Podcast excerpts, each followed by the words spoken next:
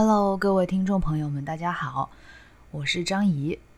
嗯，今天想跟大家分享的是一篇论文，它的英文名字是《Common Skills That Underline the Common Factors of Successful Psychotherapy》，作者是 Michael Carson 和 Judith Fox。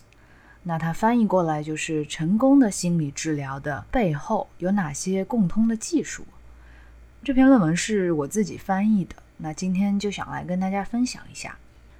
这篇论文呢，它探讨了那些能够定位治疗师和来访者的身份角色，并且体现出治疗关系和其他社会关系或者其他专业的关系不同之处的那些治疗技术。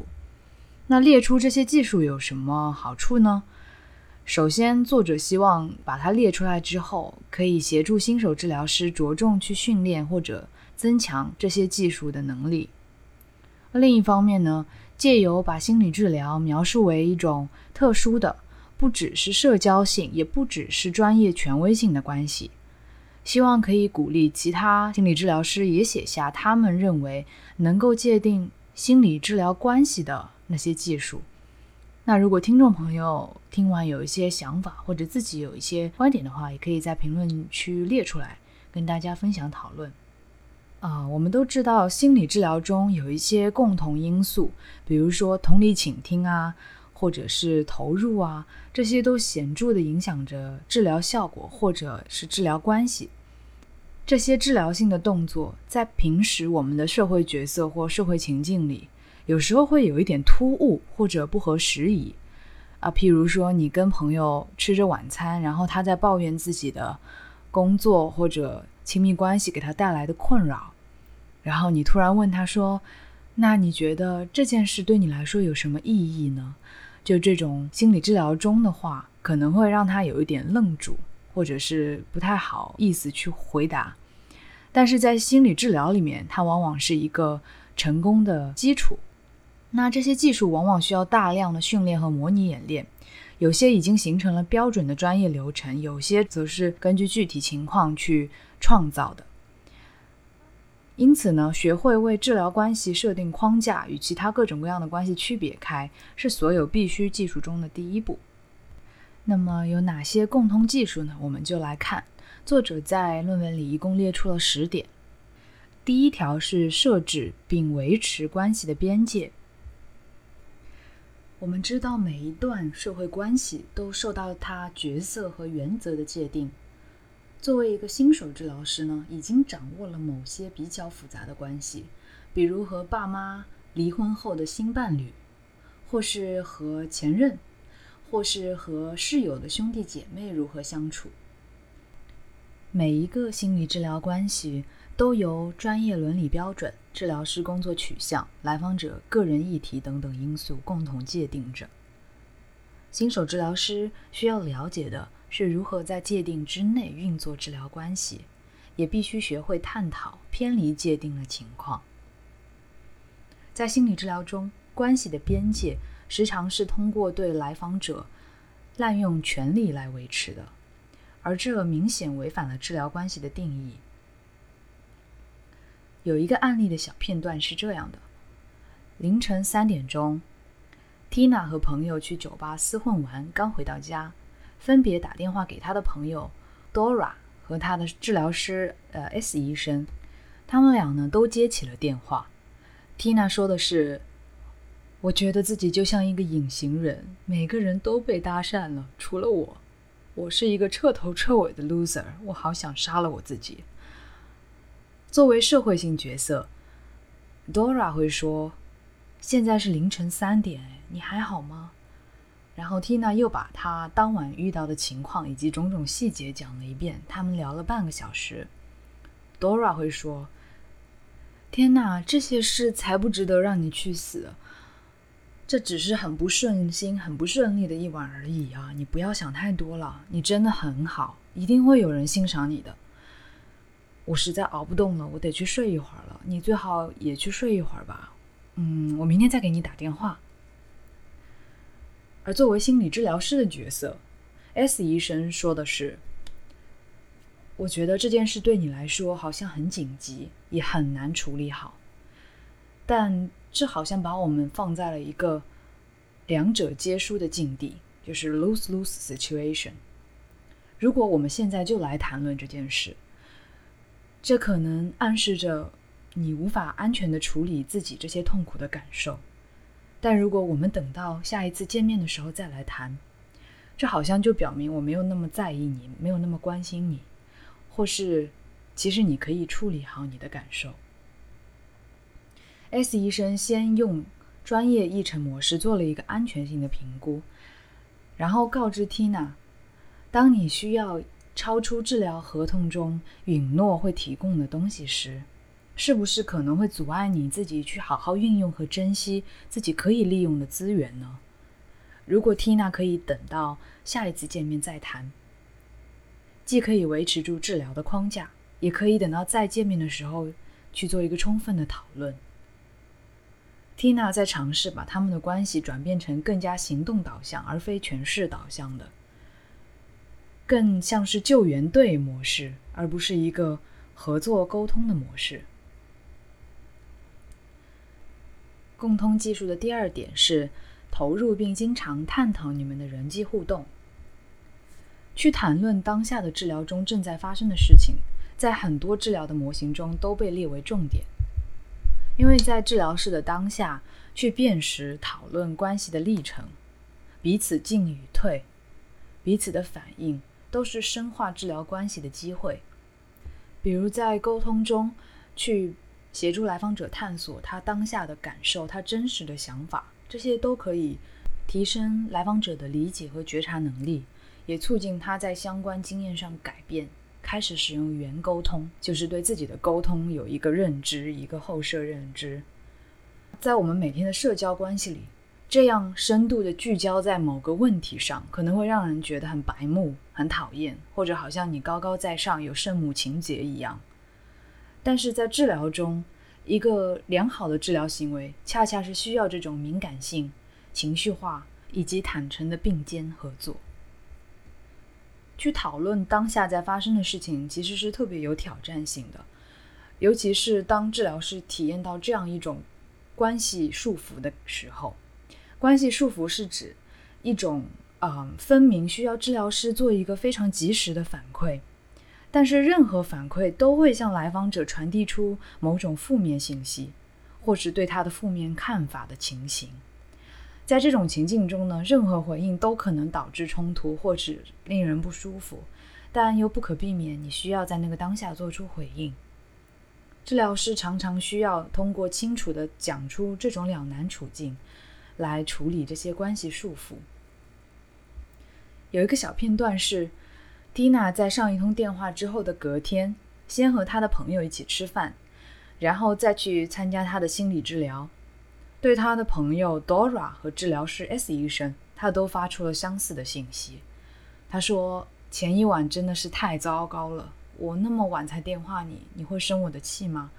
我当时实在是太难受了，只想找个人聊一下。”作为社会性角色，Dora 会说：“哎，我也挺累的，嗯，但还好吧。我知道你很难过，我们去吃点东西吧，再一起喝个咖啡聊聊天，看你是不是好点了。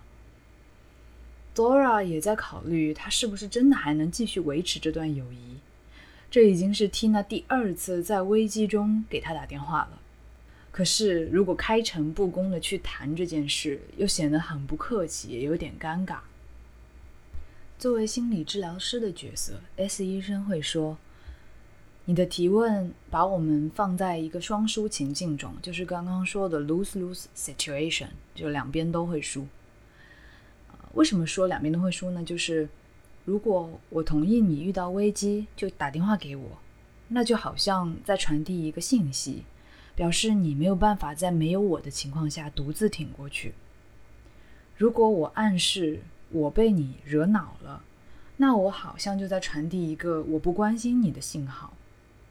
Tina 对于这样的回应会说：“你总是躲在治疗师的角色背后。”S 医生继续讨论这时候发生了什么事。他说：“当我以自己本来的常态作答的时候，你好像就会认定我不真诚，并且在扮演一个治疗师的角色。就好像我如果不为此流露出担忧，就是不真诚的。在认知行为治疗里，这便能促进 Tina 关于一般人际关系的不合理信念。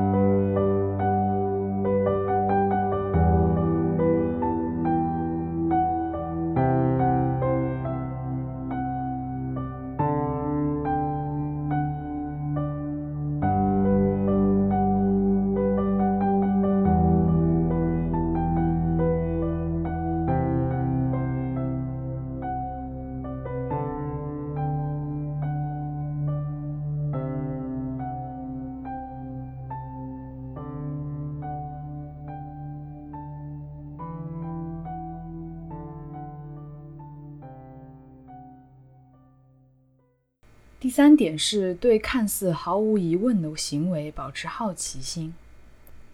很多来访者在治疗中的行为和情绪表达都会被治疗师点名出来。治疗任务的一部分便是观察和敏锐地帮来访者觉察他的情绪、行为、内心冲突等等。但这些在其他社会关系中显然不是重点。比如说，被视作表达好感、好意的方式。例如送礼物，可能会在治疗中带来一段探讨，去与来访的感受、个人意义做连结。治疗师为了带出其他人或许倾向于回避不谈的觉察，譬如说来访者紧张的时候无法眼神接触，或是情感和表达内容不太一致时，需要一些技巧去协助来访者一起探讨，而不会任凭他回避退缩。典型的社交礼仪让我们学会的是忽略别人这种会有损名誉或者带来尴尬的行为，而心理治疗则教导来访者存在着这样一种亲密关系：当你被完全接纳，你无需担心在对方面前丢脸。经由治疗关系的演变过程，即便是可能让人丢脸的信息被关注。被高亮出来讨论之后，治疗师的评论仍然会保持让人舒服和好奇的态度。去注意和评论这种未言明的信息，也是治疗师所需要的推论技巧。小片段是这样的：呃，继上周的治疗后一周，Tina 和 Dora 又约了吃午餐，但是 Tina 迟到了。然后在稍后的心理治疗中，她也迟到了。Tina 给 Dora 和治疗师各买了一束花和感谢卡片，并且写着：“谢谢你那天晚上陪我说话，我很感激你的关心。”作为社会性角色，Dora 对礼物表示说：“哇，这花好美呀，谢谢你！来来，我们快点餐吧，我等下就得回去工作了。”其实 Dora 还在想着，他有点想要让 Tina 和他联络，保持好分寸。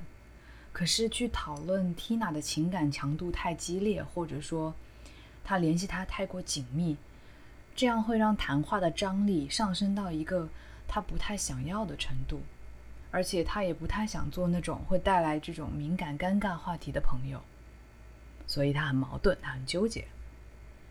而心理治疗师 S 医生则说。我想知道你送我花是怎么想的呢？你背后是怎么考量？你有什么感受？S 医生问 Tina 说：“上次治疗曾经讨论到他在治疗下班后来给他做电话传呼，这与这捧花是否有什么关联呢？”他也许会再次点名，好像 Tina 认为超出治疗框架的表达才是真诚的。根据治疗目标的不同，比如说是自我探索，或者是呃在亲密关系方面的议题探讨，这可能会导向一个具体的相关议题。第四点是期许经济上，而不仅仅是关系上的互惠对等。所有的心理治疗关系都有至少两层框架，一个是专业框架，一个是治疗框架。当治疗师和来访在讨论要不要一起工作。有临时需要回应的事件发生，比如说，呃，自杀危机处理、虐待、性侵的报告和打破伦理界限的举动时，专业框架就被激活了。而为服务付费呢，则是横跨治疗框架和专业框架的一点。治疗师必须要学习如何开口谈钱，怎样毫无愧疚地接受钱。当钱背后的意义成为议题时，怎么在治疗框架内讨论它？比如说，来访表示这个价位过高，呃，最近缺钱，呃，离职失业了。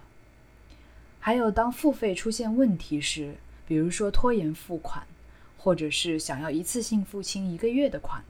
怎样在专业框架内讨论它？有个小片段是这样的：Tina 呢常常忘记还钱和付各种费用，她欠她的朋友 Dora 一些买演唱会门票的钱，而付给 S 医生的治疗费用也晚了一个月。Dora 会问他：“呃，你还不能还我钱吗？我最近也有点缺钱。”而 S 医生则会说。我发现你常常要晚一点才能结算费用，怎么回事呢，Tina？” S 医生和 Tina 讨论了付费相关的潜在意义，他们也做了一个计划，让 Tina 能够做到更准时付费。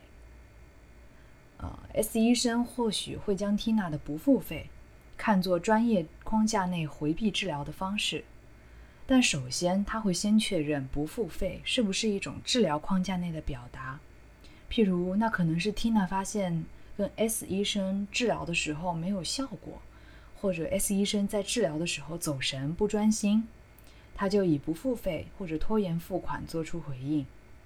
如果是这样，可以先邀请 Tina 对于呃治疗内的失误表达出他的感受。第五点呢，则是。学会对另一个人的私生活提问，而且不用回馈你自己的隐私。治疗技巧可以协助治疗师去敏锐地探索来访者生活中最私密的部分，像是性与金钱这些主题，在其他社会关系中往往是比较敏感或者禁忌的，可是，在治疗关系中却至关重要，是寻解所需的材料之一。需要带着同理去看待。当来访者把泄露隐私信息看作一个让他尴尬或是地位下降的动作时，治疗师往往会有一种压力，感觉到他们好像也要对等的自我揭露，为了公平起见嘛。但这其实会加重那种说出隐私很丢脸的感觉。要不然，为什么治疗师也会不得不分享他自己的隐私呢？我们要学会区别看待治疗师的历史背景信息和治疗师当下的感受，对后者进行分享往往是有帮助的，而且和来访者对治疗师的移情作用有关。但是，把治疗师的隐私进行对等的公开袒露，并不一定是好的。有一个小片段是，Tina 详细描述了她在童年时目睹的家暴行为。当家里的争吵逐渐升级的时候，她都会躲到后院里躲起来。在朋友的身份，Dora 会说：“啊，我很明白，以前我爸妈气疯了，朝对方扔东西的时候，我也感觉好可怕。我完全能理解你那种感觉。”而心理治疗师 S 医生会说：“嗯，听起来当时。”你要么是只能看着冲突一步步升级爆发，等到场面变得很难看、很丑陋，要么就只能躲起来不去看它。Tina 这时候说：“难道你从来没有回避过冲突吗？”S 医生有很多种选择，治疗性的选择会认为需要在治疗背景下去看待 Tina 这个问题，而不是把它当做一个很简单的信息询问。回答他是或否。如果这个问题让 S 医生觉得 Tina 是想要与他更亲近，他可能会说：“嗯，有啊。”但是有时候，比如现在，你已经可以直面冲突了。现在这个时刻有什么不同吗？你是如何做到向我提出这样一个具有挑战性的问题的呢？或是如果这个问题？嗯，太具备侵略性。S 医生可能会说，这个问题听起来也在酝酿一种冲突。就像是你说到父母之间逐渐升级的争吵，或是我们的对话好像激活了你的一个信念，认为关于虐待和家暴的记忆有点让人羞耻。如果我告诉你我自己的经验，就好像确认了这个信念是真实的。又或者，Tina 认为 S 医生从来没有回避过冲突，就不可能理解他的感受，他不可能懂他。S 医生就可以询问个案，他是否做过或说过什么，让个案觉得自己没有被理解、没有被听到，以至于他会问出这个问题。这些方法都是可以的，具体还要看当时的情境来做判断。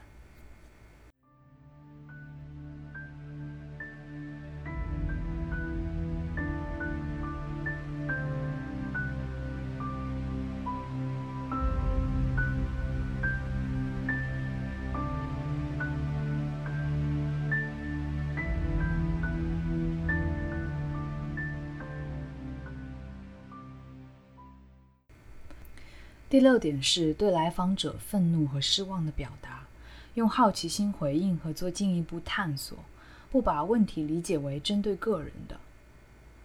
来访者对治疗师表达负面的情绪时，可能会引起一些不舒服的感觉。治疗师会用同理且好奇的目光去理解来访者的体验，想弄明白这些情绪里有什么东西是怎么来的。如果以非常个人且感性的方式去回应，就会偏离当下的任务，即探索来访者的个人意义和反应，而个人反应也会削弱来访者把从心理治疗学到的东西退寄生活中其他人际关系的可转移能力。有一个小片段是，Tina 的朋友 Dora 和治疗师 S 医生接下来都有一个要出去休假的旅程，时间是在同一周。Tina 对于 Dora 从头到尾没有邀请她一同前往感到很生气，她也因为治疗师要离开一周的时间感到有点生气。她告诉他们说，这段时间都没有人支持我和陪我，我过得很不好。哎，在面对朋友和治疗师时，Tina 都不做眼神接触，撅着嘴沉默地坐着，也不回答任何问题。Dora 受到 Tina 的这种行为影响，也变得很沮丧。他说：“我不是故意让你那么不好受的，抱歉，抱歉。我只是想要一个人出去走走，并不是针对你啊。”而 S 医生会说：“嗯，我不确定我为何说那是我的假期，但我想使用那个词听起来有另一层隐含的意思，就是我需要一段不见你的假期。”离开你的假期是这样的感觉吗？然后他们可以就此进行更深入的探讨。第七点是投入互动，并注意到自己的个人反应。治疗师在理解来访者和治疗关系上的一些个人反应，这个重要性总是怎样强调都不为过吧？就像在看电视广播的时候，还能自动阅读下方滚动播出的新闻条。嗯，在治疗过程中保持敏锐观察，有回应来访，与来访同在当下，而且能同时注意到双方互动引起自己内心什么样的感受和想法，这也是治疗师需要具备的技巧。小片段呢，是 Dora 和 S 医生都觉得自己好像有点生气，因为 Tina 的言行让他们很难好好放心的度个假，而不用去担心他。他们都觉得呢，自己有被 Tina 的弱势的表现、焦虑的情绪，还有一些嗯可能自我中心的想法给影响。但区别在于，Dora 她努力的让自己不要去想这种生气的感觉，而治疗师却跟随这种感觉去探索。嗯，Dora 会说：“这真是越来越奇怪了，你越来越黏我。”但我觉得我好像承受不了你那么多需求和情绪。Dora 这样说着呢，就把 Tina 给推开了，而且也为自己的行为找到了一个充分合理的理由。嗯，治疗师 S 医生呢，他在度假的时候就躺在那个海滩上，让海洋的柔波拍打在身上，然后开始倾听内心对于 Tina 的这种愤怒，也让自己展开联想。S 治疗师会说。嗯，听起来取消和中断我们的会面，唤起了你一些回忆，好像我们俩在争执，谁能够离开、躲开，谁必须留下来去直面一些问题。这会让我想到上次我们讨论关于家暴的议题，就好像说我要休假去一个度假胜地，就好像你家后院里的安身之所。也许这也是为什么你想确保我要带着一些内心冲突离开，而不是毫无负担的离开。嗯，这样说你有什么想法吗？或是你有别的思路吗？那第八点就是让你个人生活对治疗的干扰最小化。在治疗互动里，对于来访带来的素材，自己会有一些个人反应，这无可避免会浮现出来。而临场的情绪调节，则需要排除那些会让自己分心但无关治疗的个人议题。做治疗师，并不是说对生活压力事件和情绪困境就免疫了。掌握一些治疗技术，能协助心理治疗师辨识出个人生活问题和采取措施，妥善处理好自己的生活议题，不然会影响到治疗的称职程度，这还是很关键的。管理自己的个人生活并不容易，有时候可以用自己的方式克服，有时候可以寻求引导，譬如可以做个人治疗，但还是有很多时候问题很棘手，并不能马上解决。有好多瞬间，治疗师都需要将这些无关的个人议题和治疗过程中的区互动做一个区隔，把专注力放回在临场感受和调节上。再来就是在治疗室内外都过得不错，或者说功能良好，也可以帮治疗师减少自己对来访的反应有太多的防卫，因为他们没有太多怕被发现或者怕去面对的东西。嗯，在治疗中对来访者的情感，比如鄙视啊，或是性反应，都是很难掩藏的。这些反应和治疗师的角色相距有点远。嗯，通常这也是因为治疗师的角色确实很难学会。小片段是这样的：Dora 和 S 医生的亲密关系都遇到一些瓶颈，他们都觉得自己的伴侣不太欣赏、不太认可自己，而且都有一个同事在坦诚公开的和他们调情。Dora 就这么调戏回去了，他任着事情发展，不知道会发展到什么地方。S 医生呢和他的伴侣讨论了他自己的感觉。Tina 这时候分别告诉他们俩，自己最近在见一个已婚分居状态的男人，说：“我觉得他就是我的真命天子了哟。” Dora 说：“哇哦，不错诶，快跟我讲讲。”而 S 医生呢，他意识到自己在这方面也有个人困扰。就先把它放在一边，努力去理解 Tina 所处的情境和他自己的看法。他跟 Tina 说：“听起来你对他的婚姻状态还是有点意见的。”尽管 S 医生还是可以倾听到来访内心的挣扎，但如果他自己也在考虑是否要出轨、是否要有外遇的时候，他还能中立的处理这种挣扎吗？治疗师会不会无意识的就淡化这个男人的婚姻状态呢？第九点是要停止把人按类别划分的思考方式。这个类别不论是针对诊断、种族、性别、性取向、伦理的，但凡分了类，都会引起刻板印象。根据一种类别，而不是根据个体来做反应。会让治疗师的视角和关系的体验受到局限。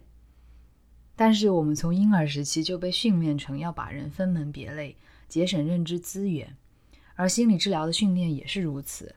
尤其是学心理诊断和跨文化知识的时候，治疗师必须要非常敏锐地意识到他们自己的刻板反应，才能够跳出来，充分地去体验来访者个人的感受和互动过程。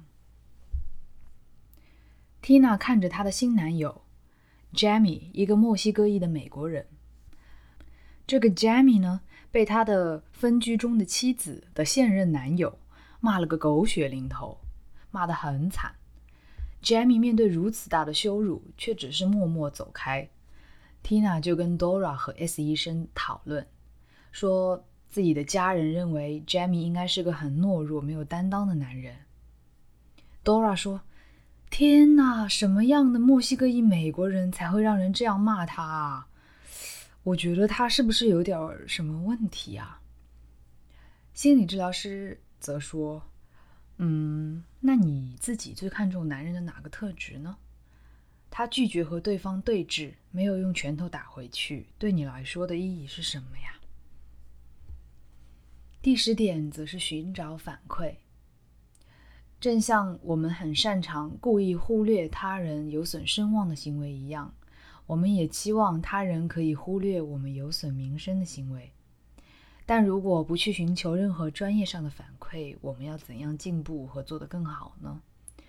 这并不是说你要在治疗关系里去问那位权力位阶比你低的来访是否认可自己的心理治疗带给他的东西，而是说治疗师要积极而密切地留心治疗过程里来访者每时每刻的反应，作为判断你治疗过程是不是 OK 的证据。同时呢，我们也要把工作情形向同辈或是督导做呈现，得到反馈后不断改善。而不是为自己的做法进行辩护和合理化。Tina 感觉 Dora 对墨西哥裔美国人有一种偏见、一种假设，而 S 医生就好像是在忽略他提出想讨论的主题。Tina 对 Dora 说：“你好像觉得墨西哥裔美国人都是一个样子的。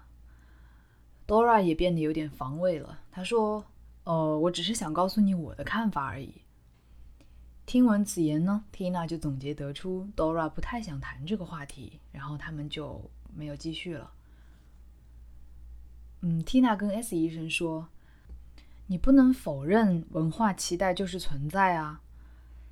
”S 医生说：“当我强调你的个体独特性时，我是在否认你的文化吗缇娜说：“那为什么一定要强调其中的一个不可呢？”S 医生说：“好问题。”我感觉我好像不得不去谈谈 Jamie 的懦弱，但首先，我们应该先看看这个事件背后是不是有各种各样的可能性呢？譬如说，他走开，可能代表他已经不再投注什么情感在前妻身上了，而你对此也可能有自己各种各样的反应。我们可以来谈谈。嗯，这篇论文的分享就先到这里了。在论文里面。虽然有些地方可能回应上会觉得稍微生硬了一些，而且也比较符合西方的文化敏感度，但是这篇文章主要强调那些点，其实有些在别的地方也常常被提到。比如说，治疗师要作为一个治疗性的存在，在关系中进行陪伴。这种治疗性的存在呢，是有同理心的，是无条件积极关注的。是有共情能力的，他对来访者的每一个反应都是保持着好奇心，以及去协助来访者进行内在聚焦和内在探索的。另一方面，也提出新手治疗师需要培养的一部分能力，是在对于自己个人生活的把握和平衡上面，要对自己个人的议题有所觉察和知道怎么处理。才能够在治疗过程中尽量不受其干扰。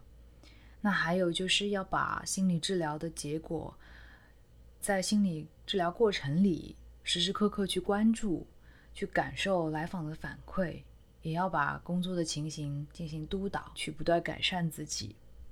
我觉得它比较有趣的一点是把心理治疗关系的治疗性角色和社会性角色进行对比。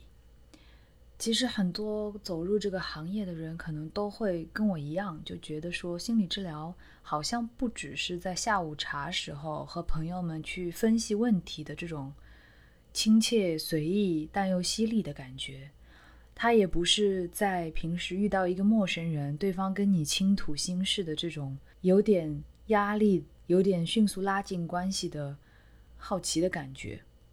也不是跟一个得了忧郁症的老同学聊天时候对他的这种关切。心理治疗的角色有一点像是一种入戏的过程。去创造出一个具备疗愈性和情绪投入能力，又能觉察自我的氛围，让对方也进入这个氛围中，进入这个共存的空间。如果各位听众朋友们听完也有自己的一些想法，可以在评论区中留言。那这次节目就到这里了，跟大家说一声拜拜，我们下次再见。